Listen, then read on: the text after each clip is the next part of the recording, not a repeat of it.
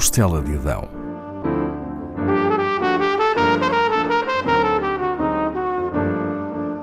Com Paula Castelar.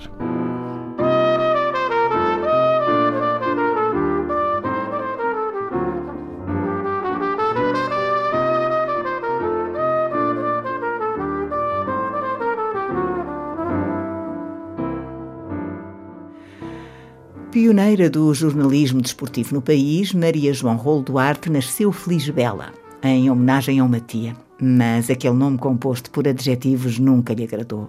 Não se revia nele, ainda que fosse uma bonita rapariga. Quando teve oportunidade, mudou-o. Escolheu Maria João.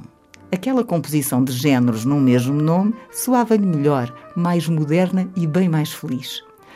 O nome entranhou-se em si de tal modo que se ouvir chamar Feliz Bela nem se vira é a Maria João para si e quantos a conhecem.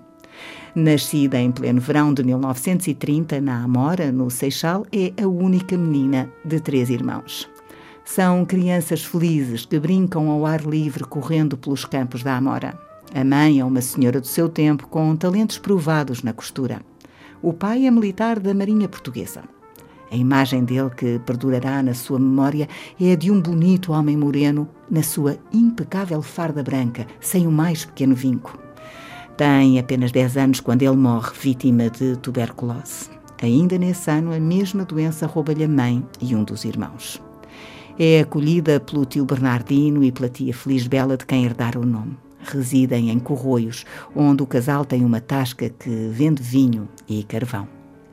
Ser órfã de um militar permite à pequena Felisbela estudar gratuitamente no Instituto de Odivelas, conceituada instituição de ensino para filhas de militares. Ali permanece em sistema de internato até terminar o liceu. Durante os fins de semana e nas férias escolares fica em Lisboa, na Rua de São Bento, na casa da sua madrinha, que é modista de alta costura. O marido dela é o proprietário da conhecida barbearia da Casa do Alentejo. Da janela vê o dia a dia da capital. É a madrinha quem lhe ensina os segredos de como bem vestir. Toda a vida há de reparar na qualidade dos sapatos e das carteiras, sempre de bom calço, sempre na moda. Guardará belas memórias do Instituto de Odivelas. É uma excelente aluna e tem boas amigas. Chamam-lhe Frasquinho de Essência, aludindo aos seus conhecimentos e à sua altura. Mede 1,55m. Paralelamente ao currículo escolar geral, tem aulas práticas de assuntos de meninas, como lavores femininos ou puericultura. Havia mesmo uma creche onde as adolescentes aprendiam a cuidar de crianças.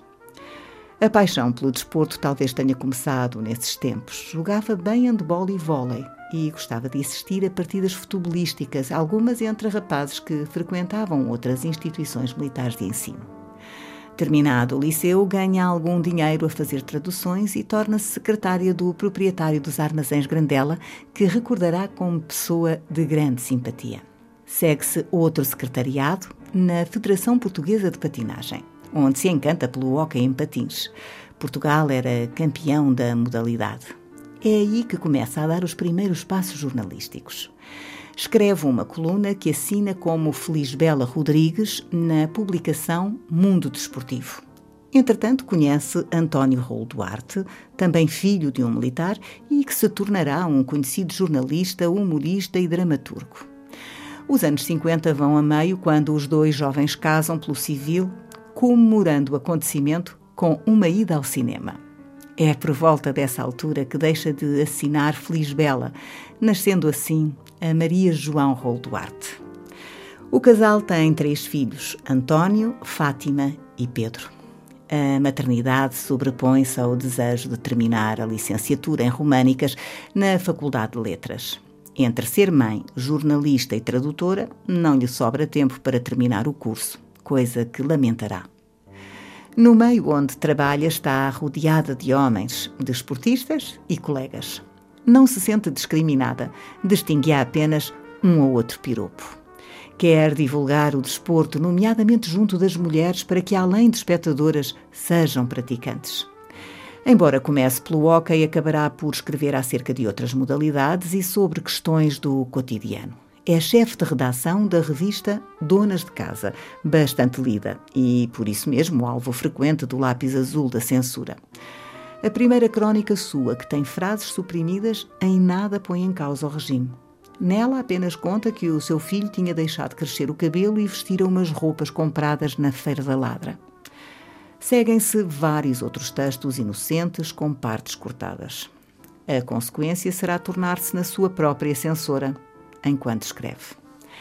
Considera esse cercear da liberdade interior uma das piores heranças da ditadura.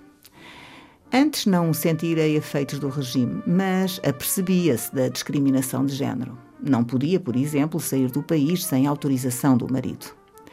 Mais tarde integra a redação de um jornal escrito essencialmente por homens, o recordista de vendas A Bola, onde também escreve sobre temas culturais. Simultaneamente vai fazendo traduções para a Agência Portuguesa de Revistas. Passa por várias publicações, dirige a revista infantil de banda desenhada, O Jacaré, e faz parte do grupo fundador do Semanário de Espetáculos e Cultura, o SET. É, durante algum tempo, chefe de redação e entrevista a maioria das personalidades da cultura em Portugal. Vivem-se os últimos anos da década de 80, quando assina com Fernando Matos Silva a autoria do Programa das Festas, um roteiro cultural televisivo apresentado na RTP pelo seu filho mais novo, Pedro Rolo. Nessa época recebe um dos mais duros golpes da sua vida. Morre o homem que ama, aquele que décadas depois de se casarem continua a fazê-la rir todos os dias. Maria João encontra nos filhos e no trabalho força para prosseguir. Tem então 55 anos. Continua a fazer traduções e a escrever. Deixará de apresentar a carteira de jornalista número 988 ao reformar-se, ainda que um jornalista nunca deixe de o ser. Diz ter tido uma vida cheia ao lado de quem amou e ama, mas o sofrimento não a evitou. Houve muitas mortes prematuras na sua vida. Não fala sobre elas. Gosta de recordar momentos felizes em família, quando estavam vivos o marido e todos os filhos. Quando falavam ao mesmo tempo, discutiam e se zangavam, mas segundos depois estavam reconciliados. Em 2006, aos 52 anos, morre o seu filho mais velho, António Manuel, editor discográfico, produtor televisivo e humorista. Onze anos depois, enfrentará a mesma dor com a morte de Pedro Rolo Duarte, o seu Benjamin. É junto da sua filha Fátima, tradutora como ela e designer, que mantém o hábito diário de ler os jornais, que lhe merecem sempre comentários.